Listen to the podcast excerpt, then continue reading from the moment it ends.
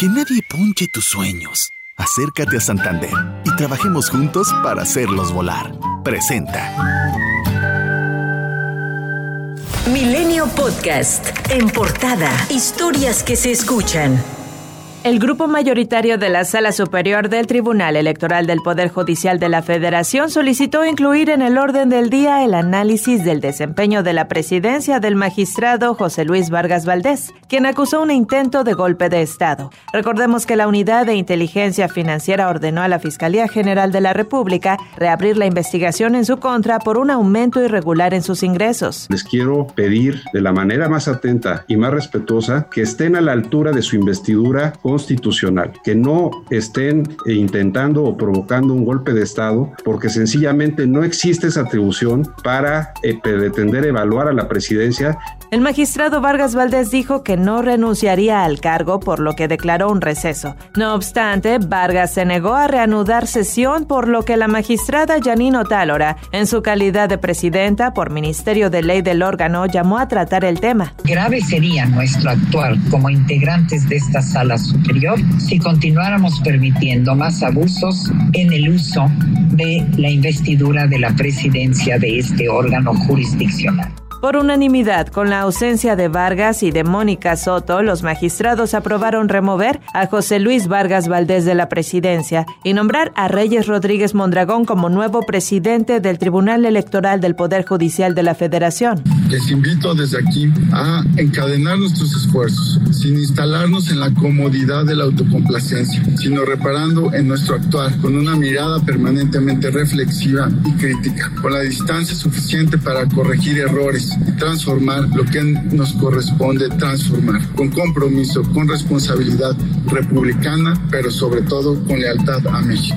Todos los consejeros del Instituto Nacional Electoral rechazaron las acusaciones y descalificaciones de quienes lo señalan de omisión, desinterés o boicot en contra de la consulta popular y reiteraron que ni la pregunta confusa, la fecha en que se realizó, el periodo de difusión o la carencia presupuestal fueron decisiones del organismo. Los consejeros puntualizaron que la fecha de la consulta la establece la Constitución. Quien redactó y aprobó la pregunta fue la Suprema Corte y rechazaron que el INE haya retrasado la promoción de esta en los medios de comunicación, pues fueron los legisladores quienes decidieron que la convocatoria iniciara hasta el 15 de julio. En tanto, resaltaron que el instituto solicitó a las cámaras y a la Secretaría de Hacienda que se destinara el presupuesto para la instalación de más casillas, pero su requerimiento no fue atendido. Más temprano, el presidente Andrés López Obrador aseguró que pese a las burlas por la consulta, ya se acabó la robadera y llamó a seguir trabajando para que la democracia se vuelva un hábito social. Entonces, independientemente si se ríen los expresidentes o quien se quiera reír, aquí lo importante es que ya se acabó la robadera. Lo que se rescata, lo que se ahorra,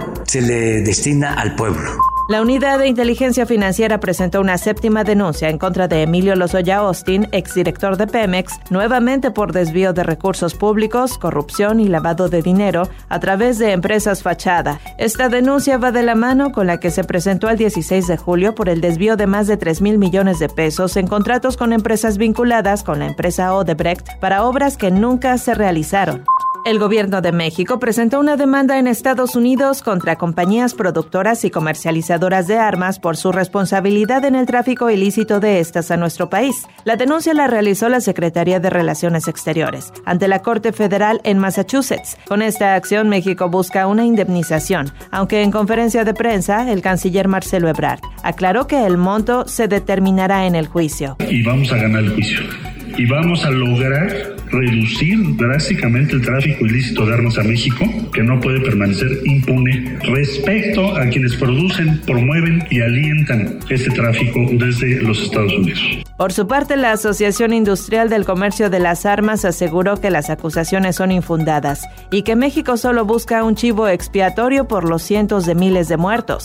México registra 20.685 nuevos casos y 611 nuevas muertes de coronavirus en solo 24 horas, de acuerdo con el informe de la Secretaría de Salud. Silvana Aldigieri, gerente de incidentes para COVID-19 de la Organización Panamericana de la Salud, informó que la variante Delta desplazó con un 67% de las infecciones a las otras tres variantes de preocupación. Se ha observado en los estados de Sinaloa, Baja California del Sur, Quintana Roo, Hidalgo, Nuevo León, Estado de México y Ciudad de México. Mientras que Nuevo León pidió ayuda al IMSS, al ISTE y a la Federación para que apoyen al Estado, donde han alcanzado las 1.382 hospitalizaciones. Manuel de la Oca Vaso, secretario de Salud Estatal, expresó que el personal de salud está enojado con los ciudadanos. El sistema hospitalario se empieza a llenar, todavía tenemos capacidad, pero no me gustaría decirles, ahí los esperamos. Lo que me gustaría decirles es, cuídense. Ya me he cansado de mil maneras de decírselo, de decírselos por la buena, por favor, por muchas palabras, con muchas palabras y muchas acciones. Todo el personal de salud estamos enojados y molestos con ustedes.